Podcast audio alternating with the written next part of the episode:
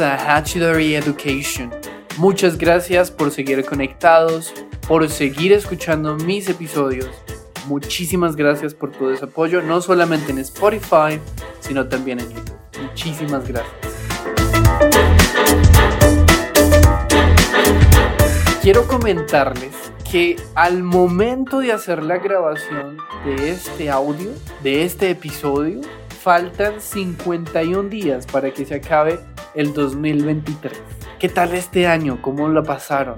¿Aprendieron mucho? Espero que hayan aprendido muchísimo. Y que si su intención es aprender el inglés, que lo hayan podido lograr o que estén en proceso de cumplirlo. Y eso me lleva a otra cosa ya que se está acabando el año, ya que faltan menos de casi 50 días para que empecemos el 2024.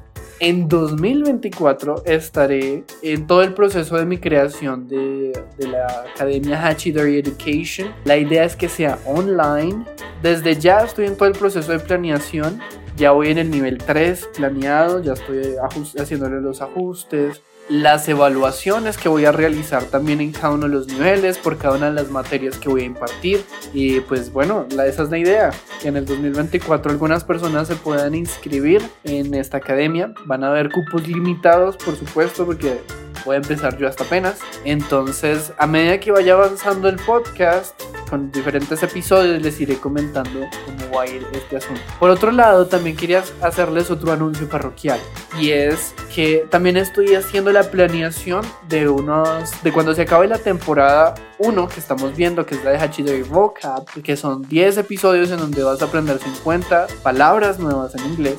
Después de esta primera temporada vamos a empezar a lanzar uno que va a ser especialmente sobre la educación y va a tratar sobre la, el valor educativo, sobre la importancia de la educación y cuáles son los valores intrínsecos que hay detrás.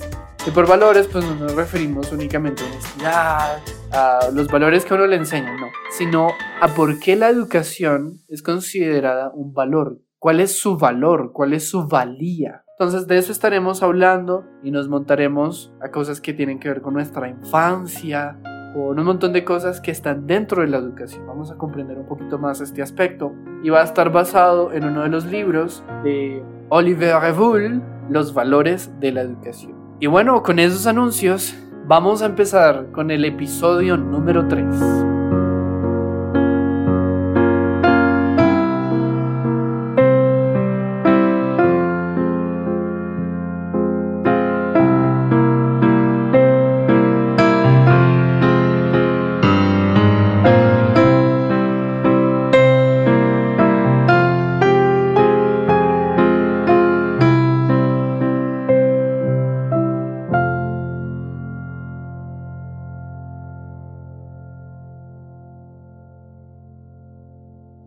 Hello, and welcome to Hachidori Vocab, the podcast where we take a dive into the fascinating world of words. I'm your host, Jeisson Murcia, and today we've got a vocabulary treat for you. We'll be exploring five fantastic words from the English language that will not only enrich your vocabulary, but also help you become a more articulate communicator. So, let's get started with our first word of the day.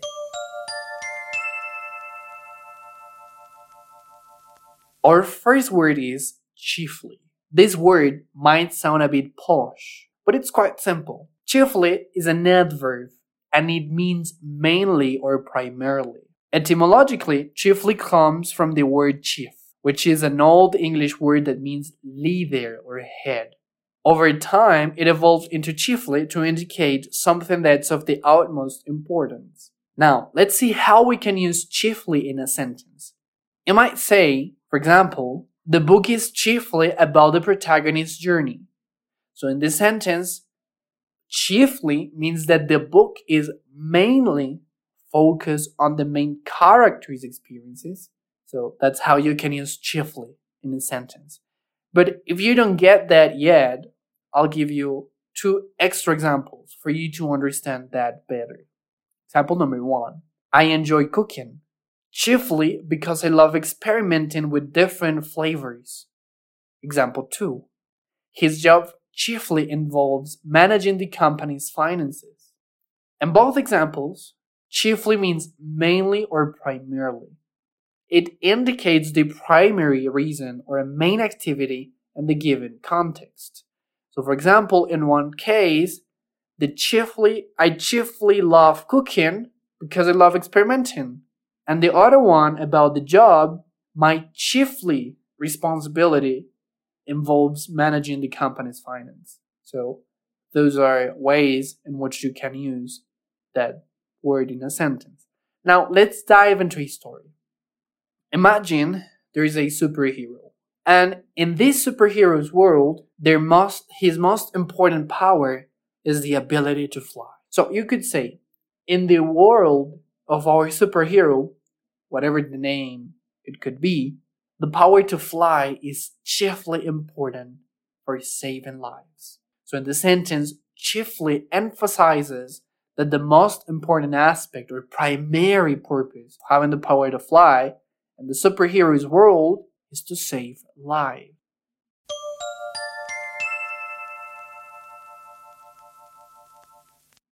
Our next word is baron. This word has a rich history. A baron is a noun that refers to a member of the nobility, a landowner, or a person with great power and influence in a specific field. The term baron traces its roots back to medieval Europe, where it was used to describe a noble rank, often someone who held a significant amount of land or, or, or wealth.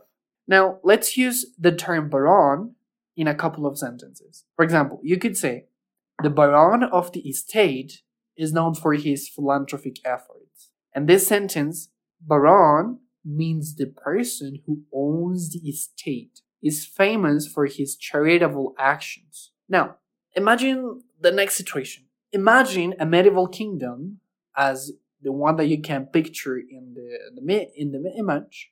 Imagine a medieval kingdom with a wise and wealthy landowner who protected the villagers and helped them flourish. You could say the Baron of this kingdom was not just a ruler, he was a true guardian of his people. But don't get confused with the with today's picture, with the podcast picture, because later on we're gonna see a history, a short story, where you're gonna see what happened with that population.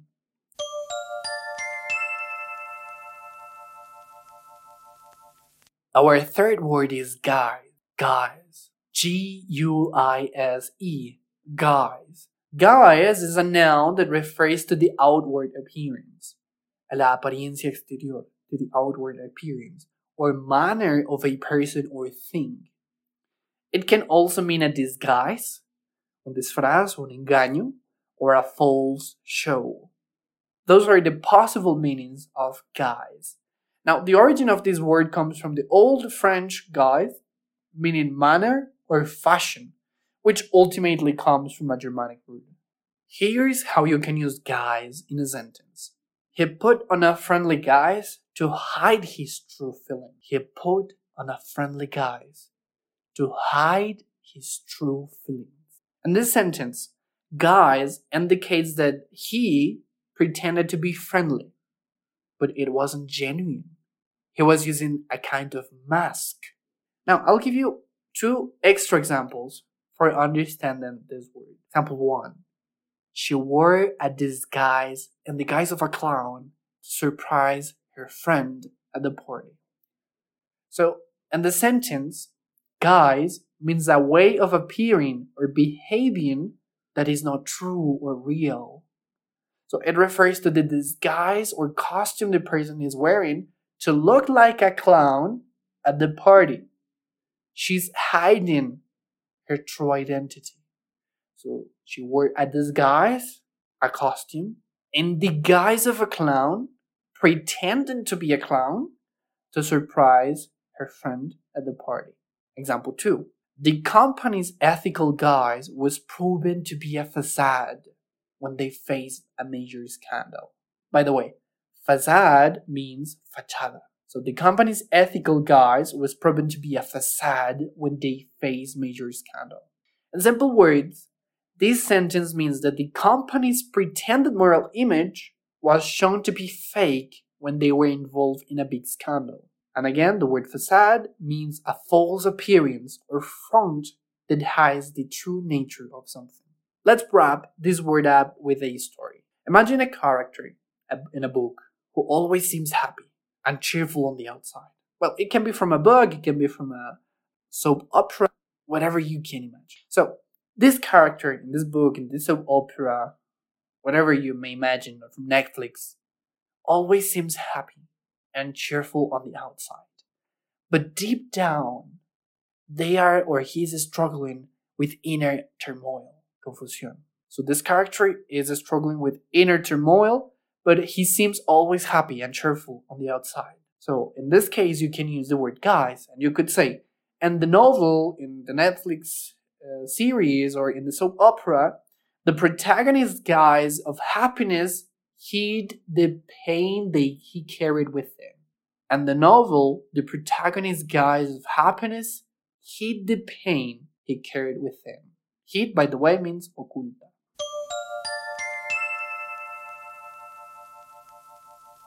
Moving on to our next word, pine. Please do not confuse this word with a tree, because pine can be a noun or a verb. As a noun, pine refers to what you were thinking, a type of evergreen tree, un árbol de hoja perenne. But as a verb, it means something different. It means to yearn or long for something. Desear, anhelar, o desear muchísimo algo. That's the meaning of pine. Often it involves a deep and intense feeling. So the word pine, if you if you try to look at the etymology, it or it is originated from Old English meaning torment. Over time, it transformed into a feeling of deep desire or sadness, which is something really interesting. But taking that aside, here's how you can use pine in a sentence.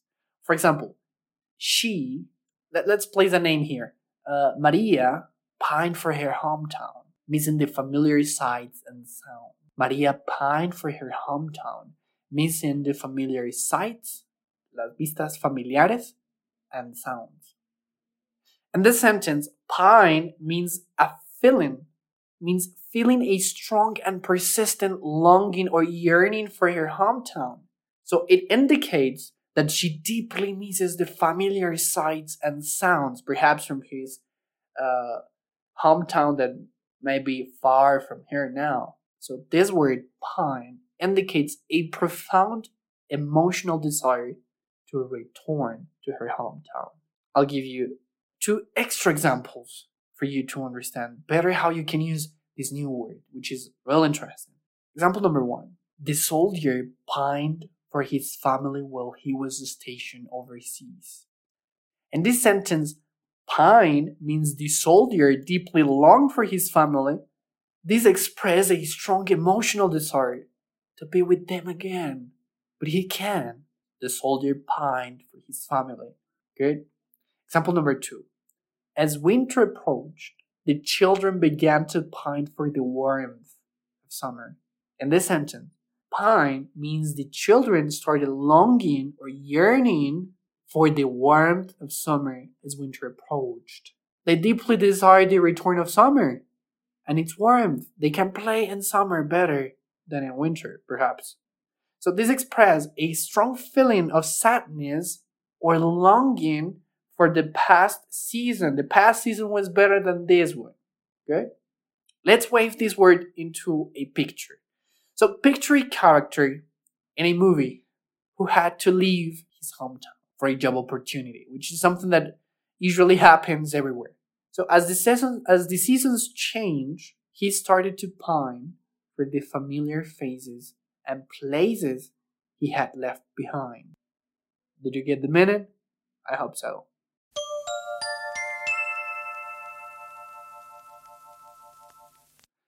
Finally, let's explore the phrasal verb clear up. It means to explain or resolve a situation, make something tidy, or improve the weather. So you can have those three kinds of meaning. Explain or resolve a situation, you have to clear up something. Make something tidy, hacer algo de una manera organizada o prolija, or improve or improve the weather. I'll give you two examples for you to get how you can maybe use that in a, in a sentence. So, for example, imagine you're talking with your friend, and your friend is telling you that he talked something about you, but that was not true about you. So you can say, hey, can you clear up the misunderstanding with your friend by talking it out? And this sentence, clear up, means to resolve or clarify. So I am suggesting you resolving the misunderstanding with your friend by discussing it openly and honestly. Good? I think that example works good in this in this case. Now, example two. The rain is expected to clear up in the afternoon. So we can still have our picnic. In this sentence, the phrasal verb clear up means that the rain is expected to stop and the weather will improve in the afternoon. So if we had the the idea, the goal to spend our time in a picnic, so there is a possibility to proceed with the picnic as planned. Now, imagine a detective who has been working tirelessly to solve a complex case. With that, we can also uh, use the word clear up. For example, as the pieces of evidence start falling into place, the detective begins to clear up the mystery and bring the culprits to justice. By the way, culprits means culpable. Did you get the five words that we have seen today? I hope so. And now we're gonna combine those words into a story. And I was imagining how to use those five words into a story. And I thought about a baron, but not a kind baron or a good baron, but the tyrant baron. And the title of this story is The Tyrant Baron, A Battle in the Shadows.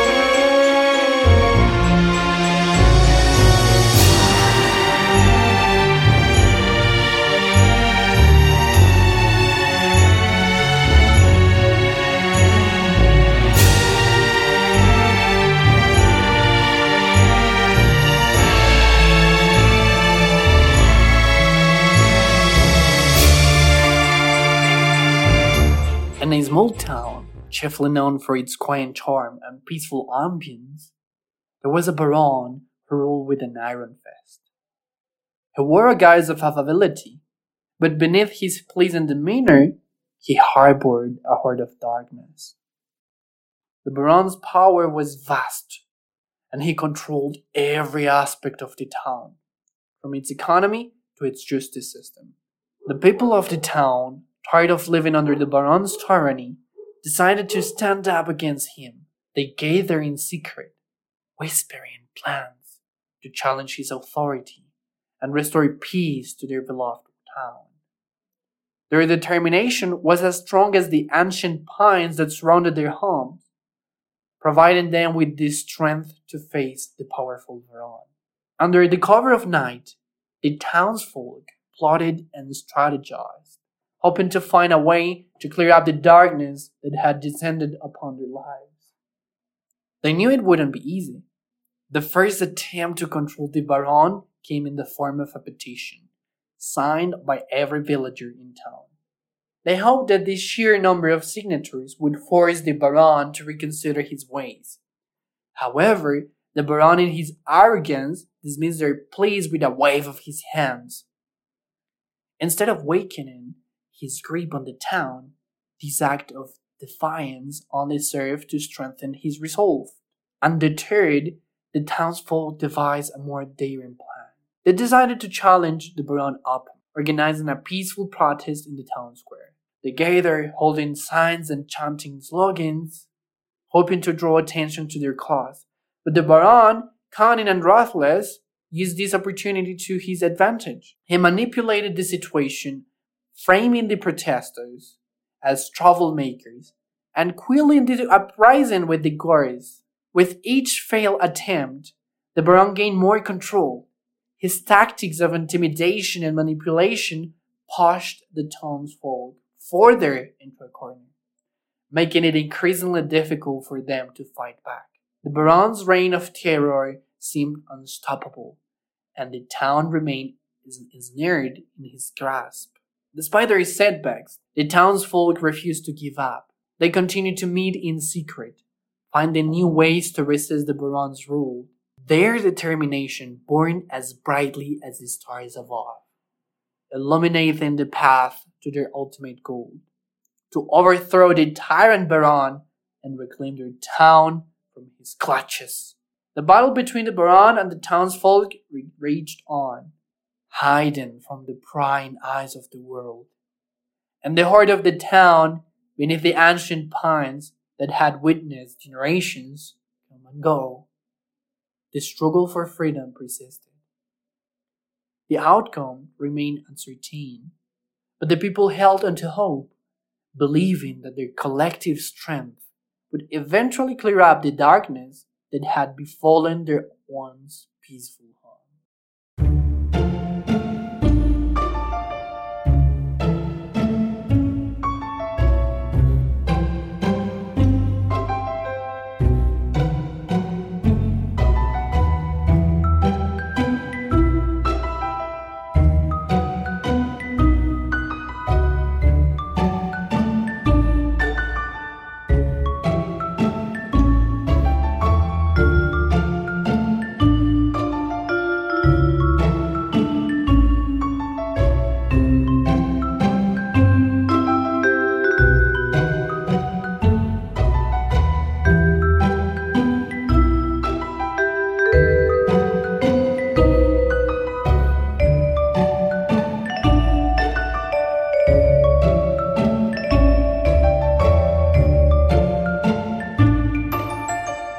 bien, ¿qué tal estuvo ese cuento?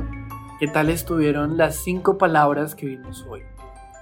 Recordemos esas cinco palabras. Vimos chiefly, baron, guys, pine y ¿Las recuerdas todas? ¿Te quedaron claros sus significados? Si no, no te preocupes, para esto es esta sección en español. La primera que vimos fue chiefly. Chiefly significa principalmente o relevante y se usa para indicar que algo es principalmente importante o relevante. Por ejemplo, la película es eh, sobre la amistad entre dos personajes principales, ¿no? Entonces, la principal característica de la película es eso, que habla sobre la amistad entre sus personajes. Por lo tanto, puedes decir la película es chiefly, la película es principalmente sobre la amistad entre los dos personajes principales. La segunda palabra que vimos fue baron, y Baron significa un noble, un terrateniente o una persona influyente en su campo específico. A eso se refiere Baron. por ejemplo, The Baron en la industria tecnológica revolucionó con sus inventos innovadores. Entonces ahí es cuando puedes usar Baron. En este caso hace alusión a una persona influyente en su campo específico. La tercera palabra que vimos fue una muy interesante, que es guys. Guys significa eh, la apariencia externa o la manera de una persona o cosa. Eh, también puede significar un disfraz o una fachada falsa, pero básicamente hace alusión a la apariencia externa que alguien puede tener, a lo que muestra por fuera y no deja ver por dentro. Dentro del episodio vimos una, un ejemplo en el que se mencionaba que ella llevaba un disfraz bajo la guise de un payaso para sorprender a su amigo en la fiesta. Entonces, en este caso, guys lo estamos usando para hablar de que ella llevaba un disfraz bajo la apariencia externa de un payaso. Es decir, ella simulaba ser un payaso, pero en realidad no lo era, para sorprender a su amigo en la fiesta. La cuarta palabra que vimos fue una que quizás muy probablemente reconocías, que era pine, es el pino, es el árbol de hoja perenne. Pero en este caso, en este podcast, en este episodio, lo vimos fue como el verbo, no como el sustantivo. Y como verbo significa añorar o desear profundamente algo, to long. A menudo con un sentimiento intenso. Y vimos algunos ejemplos, como por ejemplo eh, el soldado pined por su familia mientras estaba en el extranjero. Entonces, en este caso se está haciendo alusión a que el soldado estaba añorando pasar tiempo con su familia, estaba en el, en el extranjero y ya le hacía falta verlos a ellos. A eso se refiere pine. Y por último, vimos un phrasal verb que era clear up. Y clear up significa resolver una situación o aclarar algo, aclarar malos entendidos. Vimos dentro del episodio una pregunta que era cuando por ejemplo, un amigo está hablando con otro, le dice una información que no era, y uno le dice, hey, ¿puedes aclarar el malentendido con tu amigo hablando al respecto? Entonces, puedes clear up, entraría en este caso. Puedes clear up el malentendido con tu amigo al respecto. Y bien, esas fueron las cinco palabras que vimos para el episodio de hoy. Espero que estas explicaciones te hayan quedado claras, que el cuento también te haya quedado claro. Déjame saber de 1 a 10, ¿qué tan claro fue el cuento? Eh, ¿Te gustó el final? Y, y esas cosas. Estaría muy agradecido si lo haces. And that's it for today's in Hatchdary's vocab. I hope you have enjoyed expanding your vocabulary with these intriguing words. Remember to use them in your conversations and don't be shy to share them with friends and family. Stay tuned for our next episode. There will unravel even more captivating words from the English language. Until then, so far, keep learning, keep growing, and keep expressing yourself with confidence. Bye bye.